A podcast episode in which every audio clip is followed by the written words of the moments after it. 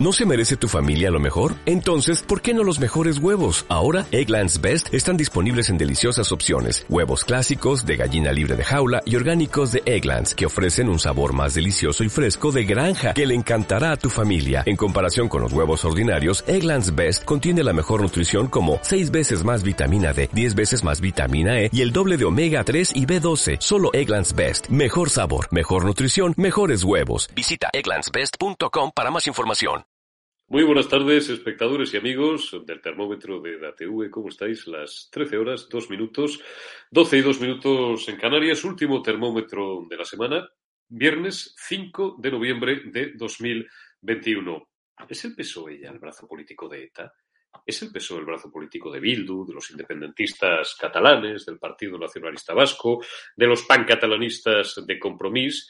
Y demás ralea, demás subproductos de la política nacional que pueblan el Congreso de los Diputados, yo no lo sé, porque ya sabéis que yo soy nuevo en esto. Lo planteo a vosotros a modo de pregunta y cada uno me la podéis responder en público, en semipúblico, a través de nuestro chat o, o en privado cada uno con lo que penséis. A lo mejor es excesivo pensar que los socialistas son los socios, los aliados naturales de los proetarras de Bildu, de los proetarras de la CUP, de los filoterroristas de la CUP, ¿cómo se llama esta individua, la tal eh, Mireia, esta que dice que qué hacemos en el Congreso de los Diputados, mientras está llevando 6.500 pavos por rascarse el níspero y no hacer absolutamente nada, porque esta es otra que es un subproducto político que practica la política basura. Ayer, ya os lo contaba, el Congreso de los Diputados, el Palacio de la Carrera de San Jerónimo y los 350 padres de la patria, proetarras y filoterroristas incluidos, entre gente de bien y gente respetable, le daban el primer pase torero a los presupuestos generales del Estado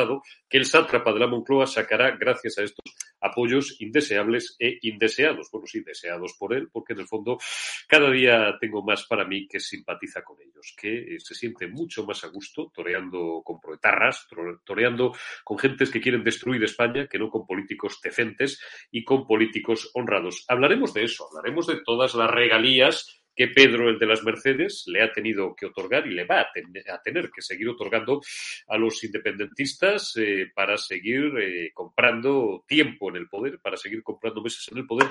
Y hablaremos también, eh, porque es consecuencia natural de lo que os acabo de decir, una cosa de la otra, todo está íntimamente relacionado, aunque parezca que no tiene nada que ver, de modos asquerosos, repugnantes, indeseables, esto sí, e indeseados de hacer política. ¿Cómo no? Hoy es Mónica García, la la médica y madre, la que se lleva el trending topic eh, de la miseria moral, de la repugnancia política y de la repugnancia humana, tildando o culpando prácticamente y sin prácticamente al eh, gobierno municipal y autonómico madrileño, por tanto al señor Martínez Almeida y a la señora Ayuso, pues prácticamente de ser los responsables de la muerte, de la trágica muerte, del trágico accidente que en un colegio del barrio madrileño de Mirasierra, en la calle El Amasó, le costaba la vida un desgraciado y trágico suceso, luego os lo contaremos, aunque creo que ya todos lo conocéis, a una pobre niña de seis años. Hay que ser, a ver cómo lo digo bien, lo acabo de poner en Twitter, eh, no porque me vayan a meter una querella que se me importa tres narices, sino por ser educado, por no perder las buenas formas. Hay que llevar bastantes horas buscando la partida de nacimiento propia o hay que ser hijo de padre dudoso para hacer y para escribir en Twitter lo que ha escrito Mónica García. Ahora os lo enseñamos. Esto es el termómetro, eh, viernes 5 de noviembre comenzamos. Perdone, ¿de qué medio es? EDATV. ¿De? EDATV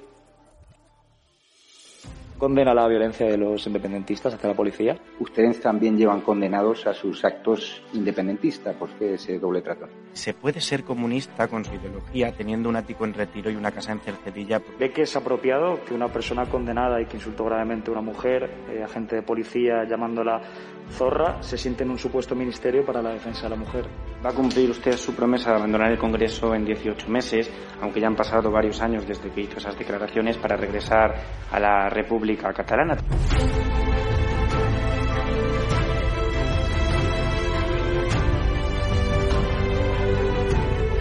Contestarte es una falta de respeto a tus compañeros y compañeras aquí sentados que son periodistas de verdad. No participamos. de burbujas mediáticas de la, de la ultraderecha. Nosotros respondemos a medios serios y respetuosos. Eh, se lo digo para esta vez y se lo digo para el resto de las preguntas. Me deja anonadado. Realmente nunca nadie me había preguntado eso. Yo condeno que se den siempre informaciones falsas. Muchas gracias. Ha sido Lo dice la Fiscalía, no lo digo eh, No, no. Si no et sap greu, nosaltres no donarem joc a, als mitjans ultradretans espanyols. ¿De qué medio es usted? De EDATV. Nosotros no vamos a contestar a la extrema derecha, gracias. Ah, no, ni cobrando un sueldo que pagamos todos los españoles y un medio No vamos a contestar a la extrema derecha. La pregunta es ¿qué hace usted aquí? ¿Condena usted la violación a una simpatizante de Vox en Reus? Condeno el fascismo, el fascismo que se ejerce desde los medios de comunicación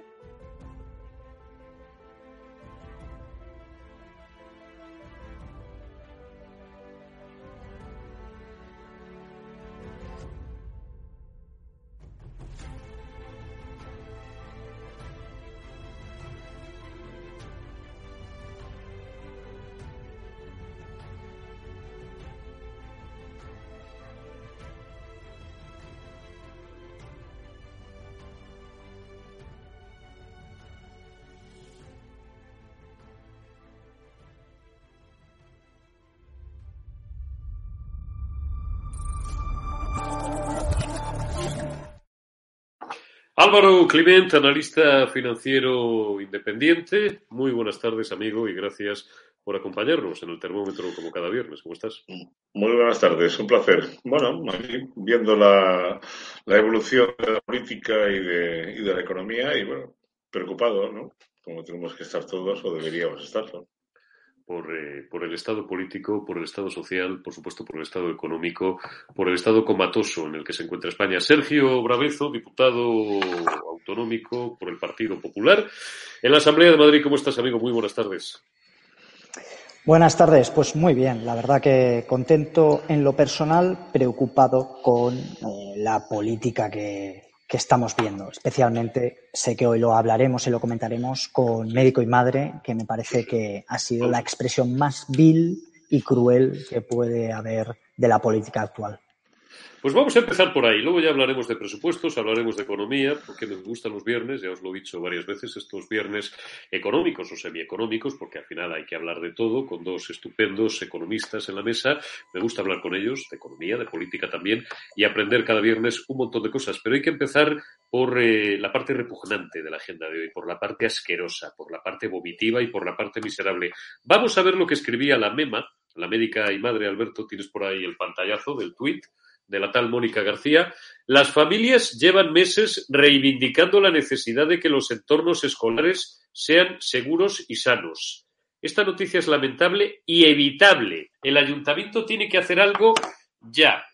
Se refiere al atropello, como os he dicho, de una niña de seis años ayer a las cinco y media de la tarde, eh, a la salida de un colegio, de un centro escolar eh, de la zona madrileña de Mirasierra, en la calle Lamasó, un desgraciado accidente, una trabajadora del colegio, que es madre también de un niño, de una niña que va al colegio, pues lleva un coche automático y se confunde.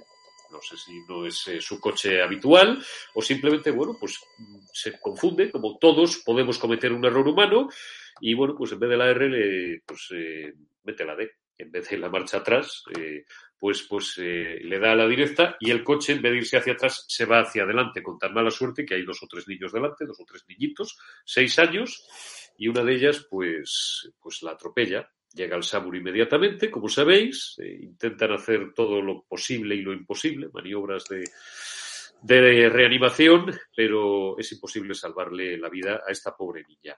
Hay que ser hijo de siete eh, o de setenta, hay que ser hijo de Satanás para responsabilizar, para sacar rédito político buitre, carroñera, miserable, todo eso y mucho más, para sacar rédito político y escribir o insinuar en tuit, vamos, insinuar no, porque más claro no lo puede decir, que la culpa de esto la tiene Martínez Almeida, el alcalde, en tornos, además, ¿qué, qué, qué forma tan estúpida, tan, tan, tan, tan de analfabetos funcionales tienen, tienen estos tíos de hablar y de escribir? ¿Cómo se nota que no han leído nada, coño, en, la vida. No he leído ni tres libros seguidos. Todos son contextos, entornos, marcos de referencia, entornos más seguros. Vamos, que la culpa de que haya muerto esta niña, la culpa de este accidente, Sergio Gravezo, la tiene, eh, pues eso, el gobierno del Partido Popular. Antes de darle la palabra a Sergio, ponme el tuit de mi amigo Harry el socio, una de las cuentas más emblemáticas de Twitter. Sergio y Álvaro lo conocen bien. Alégrame el día. Médica, madre y carroñera. Esto es lo más suave que le ha llamado Mónica García en Twitter. ¿eh? Hay que ser, digo, insisto, Sergio, miserable. Sí, porque estamos haciendo la política del tuit, la política del daño, la política eh, del destrozo, la política de la confrontación, la política del mal, la política eh, para no construir, sino todo lo contrario, destruir. Hay que destruir hay que destruir al enemigo. Hay un enemigo que se llama Partido Popular, que se llama Vox, que se llama eh, todo lo que no sea de la izquierda o la ultraizquierda radical, mejor dicho. Eso es el enemigo y por lo tanto hay que ir a destrozarlo. Mire, sinceramente, tengo mm, una preocupación total por la política española, porque así no se puede llegar a ningún lado. No se puede hacer política con una eh, con unos partidos que lo único que saben hacer es confrontar y romper reglas de urbanidad eh, que son básicas, principios de responsabilidad, de prudencia. Ostras, señores, de verdad, ¿no puede uno esperar cinco mm, horas, tres horas, dos horas para saber lo que ha sucedido? Dos, ¿no puede informarse bien? Eso creo que antes de criticar nada. Tres, ¿sabe que siendo miembro y jefe de la oposición en la Asamblea de Madrid, médico y madre, puede acceder a llamar a el alcalde de Madrid y preguntarle qué ha sucedido, informarse de primera mano, asistir en el sitio y interesarse de verdad por lo que ha sucedido. No, aquí se trata de hacer daño. Y ahora les ha explotado en las manos y todo el mundo lo ha visto. Pero es lamentable, así no se puede continuar. Y de verdad, quien ha roto todo esto es la izquierda extremista, que por cierto, en Madrid es el jefe de la oposición. Médica y Madre, que tanto nos reímos, ojo, es jefa de la oposición. Es verdad que ahora eh, la izquierda, totalmente, eh, la izquierda, mm, todo lo que es la izquierda en la Asamblea de Madrid, eh, pues tiene menos escaños que el Partido Popular, por ejemplo. pero es importante que mm, incidir en ello. No te escucho, Eurico, no, no te puedo escuchar.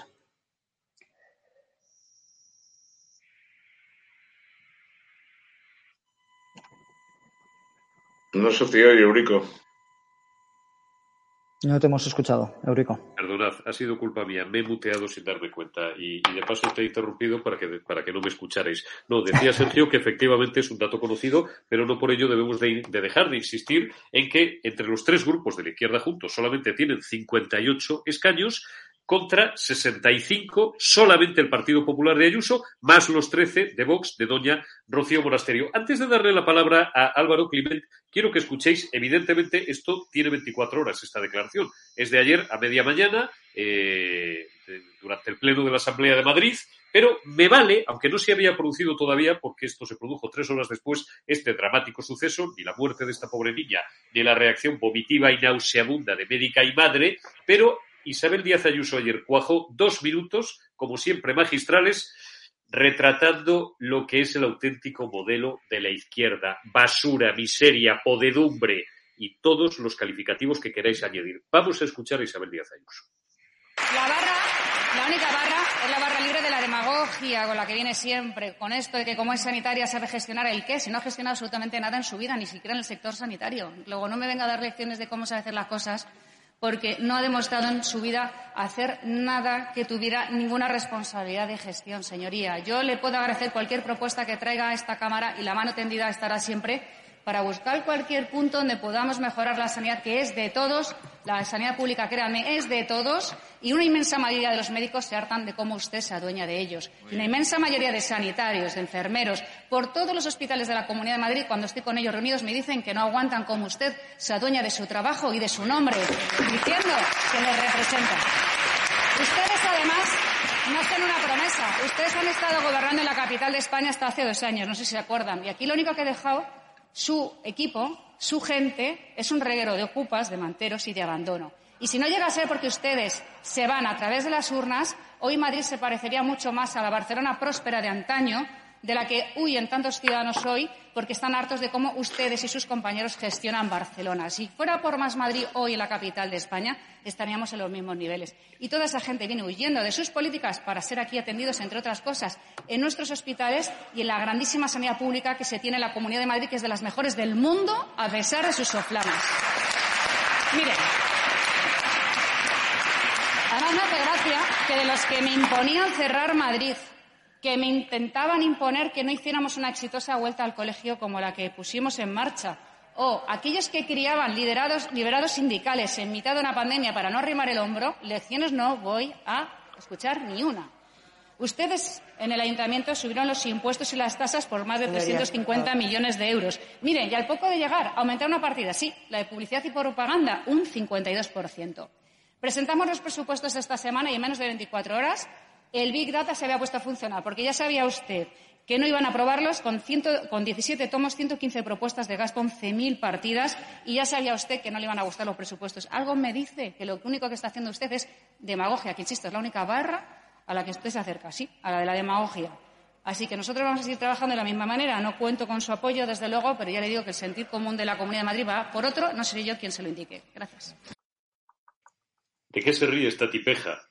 Porque veis varios contraplanos eh, en los que Mónica García, mientras Ayuso retrata lo que es la izquierda en realidad, la tía se ríe. ¿Sabéis de qué se ríe? De que vive en retiro, muy cerca de aquí, de que es millonaria, de que se cisca en todos vosotros, en nosotros y sobre todo doblemente en los que la han votado. Eso es la izquierda. Esa es la auténtica izquierda, don Álvaro. A ver, eh, cualquier uso político de una situación como esta es absolutamente repugnante. Demuestra la catadura moral de personas que tienen la obligación de un puesto público y que evidentemente están como representantes de los ciudadanos. Hoy leía un, hilo en Twitter en el que hablaba de que la madre de la niña fallecida, además de llegar a tiempo para poder despedirse de su hija, luego abrazaba a la pobre madre que se ha equivocado de pedal y que se ha llevado por delante a tres niñas con el desastre de una fallecida. Cuando uno se llama y se hace llamar, como ella ha dicho, madre y médica, madre representa una serie de valores y médica representa una serie de principios fundamentales cuando estás ejerciendo la medicina. Yo cuando leí el tweet no daba crédito. Es decir, eh, como persona, es decir, ya no hablo de político, ya no hablo de esta basura política que tenemos en el Parlamento, que sinceramente da bastante pena. Como persona, me parece absolutamente deleznable, repugnante, absolutamente inaceptable que alguien en Twitter se pueda permitir el lujo de poner semejante barbaridad como lo que ha hecho la famosa médica y madre. Hay gente, bueno, de momento que por lo menos defiende ese tipo de cosas, como Isabel Díaz Ayuso y algún político más, que evidentemente quieren poner un poco de cordura en esta absoluta locura de la izquierda, porque no solamente esto, es decir, en muchas violaciones que hemos visto y muchos atentados que hemos visto de gente que precisamente eh, no se le puede decir el nombre, porque son nacionalidades absolutamente complicadas, nos encontramos con que la declaración de la izquierda nunca es en defensa precisamente de esas víctimas y en muchos de los casos nos encontramos con que hay una nebulosa mediática que no se puede eh, poner encima de la mesa. Las cosas que están pasando, en este caso es un accidente, pero en otros casos no son accidentes, creo que deben de ser llevadas directamente a un pleno parlamentario en donde realmente los políticos que tienen que defender y proteger a sus ciudadanos lo hagan de una vez con seriedad.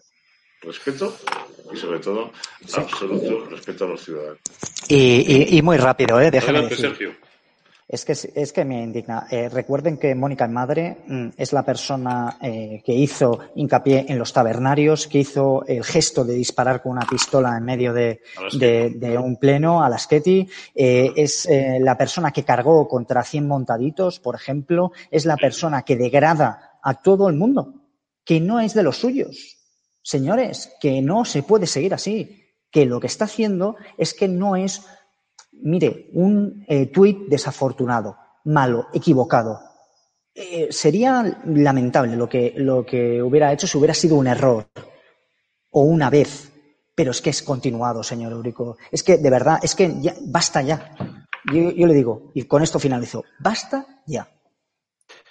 Suscribo al 100%. Eh, Mónica García, que no sé si era anestesista de profesión, hija de Sí. dos médicos prestigiosos, que no es que no haya comido caliente en su vida, hombre, ganaba un buen sueldo, pero gana el doble ahora como diputada y disfruta de una vida de, de puñetera madre gracias a la pasta de su señor marido, que es el que es millonario, porque es ejecutivo de una empresa multinacional. Vamos a decir las cosas como son. Pero luego queda muy guay ir de pijiflauta, de pijicomunista, de fasionaria y eso sí, no tener narices para bajar a votar, porque claro, el colegio en el que le corresponde votar, aquí detrás, pues es una zona tirando acomodada, ¿no? Como dirían, es una zona donde solo viven fascistas y capitalistas, ¿no? Como diría esta gentuza. Bueno, pues no, ellos viven también. Y como ella es donde vive y donde le toca votar, votó por correo. Yo no sé si podría soportarme a mí mismo o me daría el mismo asco que le está dando a buena parte de la ciudadanía madrileña y española esta mañana tras haber leído su tuit. Vamos con eh, bloque presupuestos. Esto ya os lo contábamos ayer, os lo esbozábamos ayer, pero sigue coleando hoy. Vamos a empezar recordando una extraordinaria declaración ayer de Macarena Olona en la tribuna de oradores del Congreso, donde pone o dibuja o retrata al PSOE como lo que es, como el aliado necesario de los bildutarras, que es lo mismo que decir el aliado necesario pues de los que toda la vida pues les ha gustado mucho que eh, una banda terrorista eh, haya meneado los árboles para que otros, estos en este caso, recojan las nueces. Y de paso, el que está en la Moncloa, que gobierna gracias a su apoyo. Dentro el primero de Macarena Olona. Este gobierno cuenta con el beneplácito de ETA y supondrá, no tengo ninguna duda, la culminación de los pactos y las conversaciones iniciados entre el PSOE y ETA hace más de 20 años. Blanqueamiento, impunidad y referéndum. El 17 de diciembre, una portavoz sin escrúpulos, la señora Lastra, y su brazo armado, el señor Simancas, oficializaban la relación con hoy ETA con una foto pública inédita. Posteriormente, sin embargo, ya en febrero de 2020, cuando se iniciaban las negociaciones presupuestarias, la señora Lastra abandonó hasta el último complejo y ahora sí la vemos sonriente posando con ETA. El blanqueamiento de la sangre que mancha las manos de H. Bildu no era una tarea sencilla. Exigía hacer desaparecer casi mil víctimas mortales de la banda terrorista ETA. Hablando de presos políticos vascos, de conflicto político vasco, del Estado torturador y de las fuerzas policiales opresoras. Segundo objetivo, impunidad. Va a ser este gobierno socialcomunista quien abra las cárceles españolas para liberar a los presos etarras con total impunidad. Por un lado, dinamitando la política penitenciaria. En 2018, el total de la población reclusa etarra ascendía a 236 presos. A fecha actual, 49 ya no están en prisión. 154 han sido acercados al País Vasco. El 70% de los presos etarras han sido acercados al País Vasco. Una vez que tenemos a los presos etarras en el País Vasco, ¿cómo conseguimos la amnistía? Muy sencillo, transfiriendo la competencia en materia de prisiones. Una reivindicación histórica de ETA y del partido extorsionador vasco y que se hará efectiva en el mes de abril. Tercer objetivo, el referéndum. Con la independencia de esa ensoñación que algunos llaman Euskal Herria, ETA habrá conseguido su principal objetivo, hoy a través de su brazo institucional. Y esta es, señorías, la hoja de ruta que se encuentra en marcha. A ETA no se le da la espalda, a ETA se le mira de frente. Y les puedo asegurar, señorías, que eso es lo que Vox promete. Y por eso, cuando Iñarritu, Crúa y el resto de representantes de EH Bildu, con voz compugnida, digan, ¿pero qué es ETA? Será Vox quien les mire de frente para decirles, ETA son ustedes. Bueno, pues vamos a ver. Eh, no era el total de Macarena Olona, que yo pensaba, porque siempre tenemos muchos cargados por la mañana, uno de los totales de ayer por la tarde, es un resumen, un recopilatorio, como habéis podido ver, de varias intervenciones sucesivas a lo largo del tiempo, en los últimos tiempos de Macarena Olona, pues cantando las verdades del barquero. Ahora, después de haber escuchado a Ayuso retratar magistralmente lo que es la izquierda en realidad, y después de haber escuchado a Macarena Olona retratar lo que es el Partido Socialista y su querencia y su afinidad con los proetarras, como dijo una señora que eh, no llegó nunca a, reinar, pero que fue hija y madre de reyes, le dijo al general Franco en una ocasión, ahí tiene usted a dos, mi general, elija el que quiera. El bautizo del actual jefe del Estado. Bueno, pues ahí os digo también a vosotros, dentro de mi libérrima eh, opinión como analista y de la libertad que tengo para hacerlo, ahí tenéis a dos. Elegid la que queráis, pero elegid una de las dos, por favor, o elegid uno de los dos modelos. Cualquier cosa con tal de echar a los socialcomunistas del poder. No solamente guiños y abracitos a los etarras, no solamente guiños y abracitos a los nacionalistas vascos. Rufito, y tenemos por ahí un par de pantallazos también, ya sabéis que Rufito es nuestro buen amigo, el tonto útil, lo de amigo es irónico, de los independentistas catalanes en Madrid, es que represiona de nuevo a Sánchez con el impuesto al chiringuito fiscal de Madrid. Nos van a poner un impuesto por ser madrileños. ¿Qué quiere decir esto? Bueno, muy rápido. Como aquí, por ejemplo, patrimonio está bonificado, patrimonio que es un impuesto anacrónico, que es un impuesto que nunca, cuando yo estudiaba hace 25 años y, ya, y ya venía siendo así mucho tiempo, nunca tuvo un afán estrictamente recaudatorio, sino más bien de control, más bien de cotejar con el IRPF y tal. Como aquí está bonificado al 100% el impuesto sobre el patrimonio, porque sabéis, y si no os lo cuento yo, que las figuras impositivas normalmente no decaen, sino simplemente se bonifican al 100 o al 99,9% por si en algún momento del tiempo, años después, es necesario recuperarlas, pues Rufián nos quiere volver a poner un impuesto sustitutivo, es mejor. Quiere forzar al gobierno de la nación a que los madrileños, por el hecho de serlo, nos pongan un impuesto sustitutivo. Y de paso, con la chulería que caracteriza y que adorna al personaje, le advierte a Pedro Sánchez que le queda, como dice, no sé si le queda gasolina para tanto viaje. Esto tiene un problema. Cuando amenazas siete veces todos los días al final, es como las, ¿eh? las obleas, ¿no? Cuando un tío en la calle dice, te voy a dar, si te lo dice tres veces ya sabes que no te va a dar nunca. No se prometen, se dan. Bueno, pues la, la retirada de los apoyos, Rufito, no se promete, se hace o no se hace. Todos los años que oímos la misma tontería, cuidado, eh, cuidado que a ver si los 13 votos que necesitáis para los presupuestos no os los vamos a dar al final. Y al final apoyáis al gobierno socialcomunista porque el gobierno socialcomunista os paga precio de gasolina, que eso sí que es gasolina, vuestros apoyos. Don Sergio, ¿hasta cuándo? Es decir, ¿hasta cuándo los madrileños tenemos que seguir consintiendo que se nos insulte, incluso que se nos rejonee fiscalmente? ¿Y hasta cuándo va a aguantar la Caja Central, la Administración General del Estado, bueno, pues que, que la sigan depredando los que quieren precisamente destruir el Estado y los que quieren destruir España. Y el problema es que los que están en la Moncloa, lejos de poner pie en pared contra todo eso, es que eso es lo que necesitan para comprar seis meses más en el poder. Ya sé que esto que os estoy contando, que os estamos contando, no es nuevo, pero es que es lo que hay, es lo que tenemos y es lo que me temo que vamos a seguir teniendo.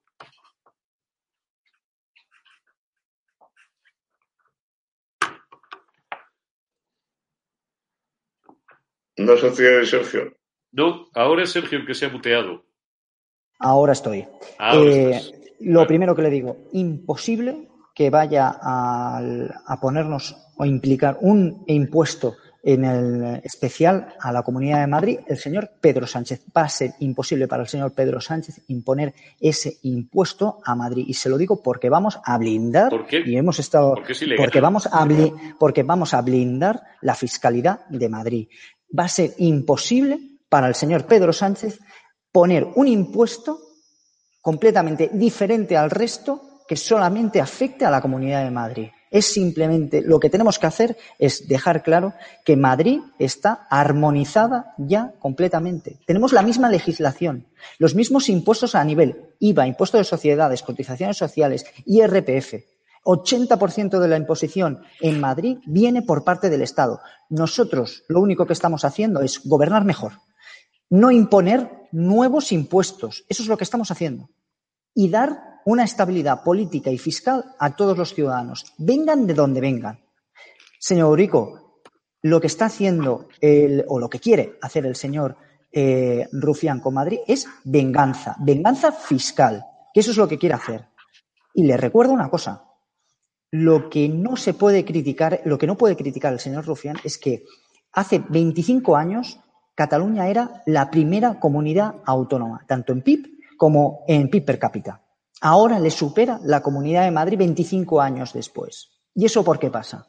A lo mejor es que no tenemos las calles reventadas, como le pasa al señor eh, Rufián. Claro, cuando eh, lleva esa política populista de izquierdas y que además eh, solamente está dañando a la economía, a la sociedad, a la cultura catalana, y que esa cultura tiene, eh, se basa en, eso, en lo que están promocionando desde ese gobierno, es la confrontación total, siempre. Es que no puede ser, señores, de verdad. Yo, eh, le, es, que, es que esto es lamentable. Y por último, le voy a decir, no se puede castigar a una comunidad autónoma por hacer las cosas mejor.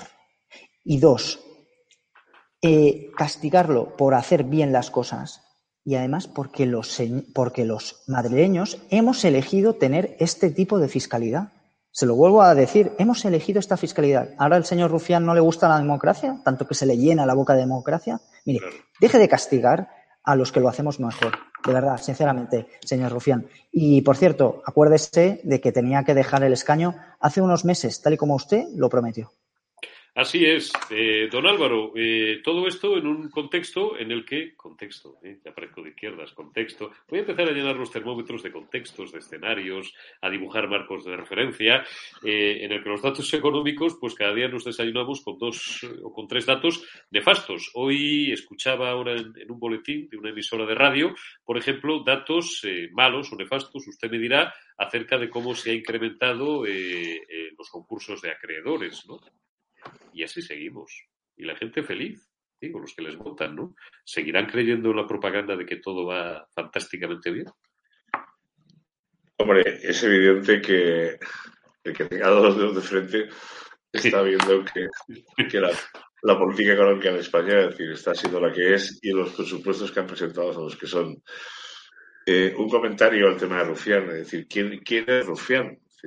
¿Quién es este personaje? Es decir, ¿quién, quién, quién carajo es para ponernos a nosotros un impuesto en Madrid cuando es el ejemplo de política presupuestaria y fiscal. Es decir, es la comunidad, junto con Canarias, que menos déficit fiscal tiene, que mejor está tratando a sus ciudadanos, la única que no tiene ningún impuesto autonómico después de la última aprobación por parte de la Asamblea de Madrid. ¿De qué estamos hablando? ¿Este quién, quién, carajo es para venir a Madrid a tocarnos las narices? Déjenos en paz, coño. Váyase usted al botifer ese que tiene ahí y se come unas, unas salchichas de esas que se comen y unos bollets y nos deje en paz. En cualquier caso, desde el punto de vista que me preguntabas, a ver, eh, es evidente que tenemos una situación ahora mismo hablabas de los concursos de acreedores que todavía están moratoria. Es decir, los concursos de acreedores aparecerán probablemente en la primera parte del año que viene. El Banco de España avisaba el otro día de que haya una serie de problemas en aquellos créditos ICO que se han ido concediendo, sobre todo a sectores que han sido muy vulnerables en la pandemia, como el hostelero, el turístico, pequeñas empresas, pequeños negocios es evidente que eso no va a afectar de momento a la, digamos, estabilidad del sector financiero, que de momento la morosidad está muy bien controlada, pero sí es cierto que esos ICOs están avalados por el Estado, es decir, un 80-70% dependiendo del tamaño de la empresa.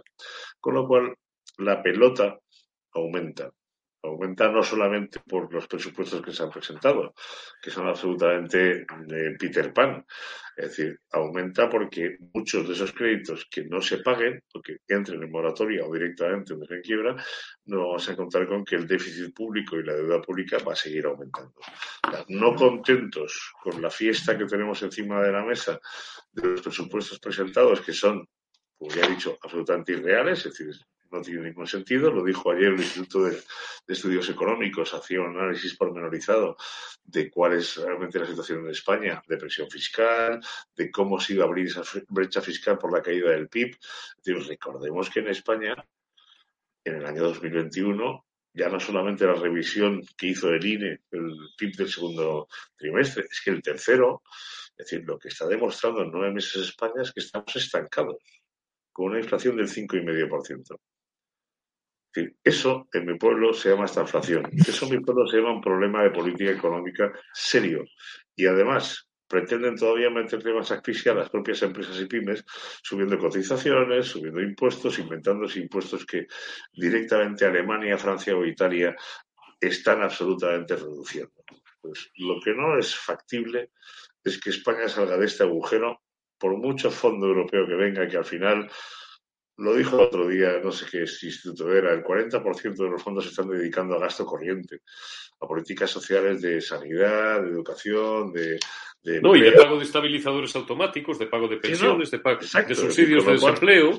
Al final, lo que tendría que ser invertido en política productiva y en cambiar el tejido productivo español y salir más fuertes de esta crisis, se va a convertir en una fiesta de compra de votos y de redes titulares. Es decir, que, que sí es impresionante. ¿no? Y, mientras tanto, por ser viernes, os voy a, os voy a dejar un poquito antes. Eh, esto a alguien le puede parecer una anécdota. A mí me parece categoría, tanta como tantas otras. Y con esto vamos a rematar el termómetro de hoy. Por si éramos pocos, pare la abuela y como nos sobra el dinero, pagamos fiestas como esta. Búscame, y con esto vamos a, vamos a cerrar. Eh, Alberto, búscame el pantallazo de esa última hora, que daba hace una hora aproximadamente, Lo País, acerca de la financiación, ahí lo tenéis, la sanidad, sanidad, el sistema público de salud, financiará la reproducción asistida a las personas trans con capacidad gestante. Don Sergio, le pido una opinión libérrima, por supuesto. No le voy a pedir que entre en cuestiones, vamos, entre usted lo que le dé la gana, en cuestiones morales o en cuestiones éticas y tal. Oiga, ¿y, qué será lo próximo que tengamos que pagar? No sé, ¿le sobra el dinero, la pasta a la, sanidad para, pagar, pues no sé, la última ocurrencia del día? Si estamos en una crisis sanitaria, creo que lo primero que tendríamos que hacer es resolver esa crisis sanitaria. Digo yo, vamos. Mm, no me parece descabellado, ¿eh? A lo mejor en este mundo que estamos viviendo sí lo es, pero yo creo que lo primero, crisis sanitaria, resolverla. Y una vez eh, tengamos esa situación resuelta, hagamos todo lo demás, pero primero salvemos la vida de nuestra gente, salvemos la vida mm, de la gente que está sufriendo esa crisis sanitaria, que es fundamental para que luego no tengamos una crisis económica tan grave como la que estamos viviendo. Mira lo que me dicen por aquí Sergio, Álvaro, y mientras tanto los viejos, bueno, las personas ancianas, vamos a ser respetuosos, sin dientes y sin sonotones. Eh, don Álvaro, eh, tal parece que nos sobra el dinero. ¿Qué pasa? ¿Que estamos, estamos que lo tiramos o qué? ¿Qué será lo próximo que se les ocurra mañana financiar a los socialcomunistas? Yo me pierdo ya en las nomenclaturas que ponen en el mundo del género y estas cosas. Es decir, a ver, en la medida que los bancos centrales de momento nos tienen anestesiados y la fiesta continúa, es evidente que bueno, pues el gobierno está muy cómodo a la hora de bueno, seguir incrementando gasto. El gasto público ya nos llegará al 60% del PIB y aquí no pasará nada. La deuda que tenemos acumulada, pues ya la pagará quien tenga que pagarla cuando estos señores se vayan del gobierno y el problema pues lo cogerá otro. Es decir, esto es insostenible. Insostenible. Lo, que hemos visto con la propuesta de Escribá en el tema de subir las cotizaciones a las empresas, es decir, esto en cualquier otro país europeo, Escribá está en su casa. Totalmente. Es decir, las empresas pagan 112 mil millones de cotizaciones a la seguridad social, 112 mil millones ya. Es decir, es que es más que la recaudación que tienen por IVA o por IRPF y les quieren todavía subir más en los próximos 10 años un 0,5% cuando ya han subido prácticamente el 3% en los últimos cuatro años. ¿Qué quieren? ¿Ahogar el tejido empresarial, la empresa privada, eh, los que realmente alimentan esta fiesta que se permiten ellos gastar en este tipo de absurdas eh, propuestas? Yo, yo, de verdad que llega un punto en el que dices, mira, me voy a ir a Portugal y que se solucione el problema entre ellos. Sí, es que eh, es importante acordarse una cosa. Eh, España está pagando para los próximos eh, presupuestos, está previsto, que no creo que vaya a ser eso, pero bueno, está previsto que sean de más de 30.000 millones de euros en intereses de la deuda. Estamos con déficits de 65.000 millones de euros. ¿Qué significa eso? Que nos estamos endeudando para pagar los intereses. Eso en mi casa eh, y en la de todos se llama quebrar, se llama unas cuentas rotas absolutamente y quebradas. Los americanos, que son muy finos, lo llaman el capítulo 11, ¿no? Cuando, cuando te deslistaban una, una y te la pasaban al mercado gris o al fin. el chapter 11, aquel famoso, y entonces te metías en aquel casino que era como la ruleta rusa que tenías, dices, me voy a jugar disculpen ustedes, he hablo de otros tiempos, me voy a jugar, no sé, por decir algo, tengo mil dólares o mil euros, eh, pues en vez de irme esta noche a Torrelodones, al casino de Torrelodones, los voy a meter en el Pink Sheets este y o los multiplicamos por 10 y te encontrabas con 10.000 o te encontrabas que en 48 horas lo habías perdido todos. Pues eh, acabaremos, eh, estos juegan a la ruleta rusa con la economía española y, y acabaremos, eh, si Dios no lo remedia o no ocurre un milagro, acabaremos tristemente así. Don Álvaro Clement, don Sergio Bravezo, ha sido como siempre un honor y un placer el haberos tenido, amigos. Cuidaos mucho y hasta la semana que viene. Buen fin de semana. Hasta Buen fin de semana. Muy rápidamente os leo las principales portadas de los diarios económicos. Uy, se me ha hecho de noche de repente en, en la biblioteca. Bueno, eso es que se ha oscurecido. Tenemos mucha luz natural, lo cual siempre es una ventaja. Expansión, indignación empresarial por la reforma laboral.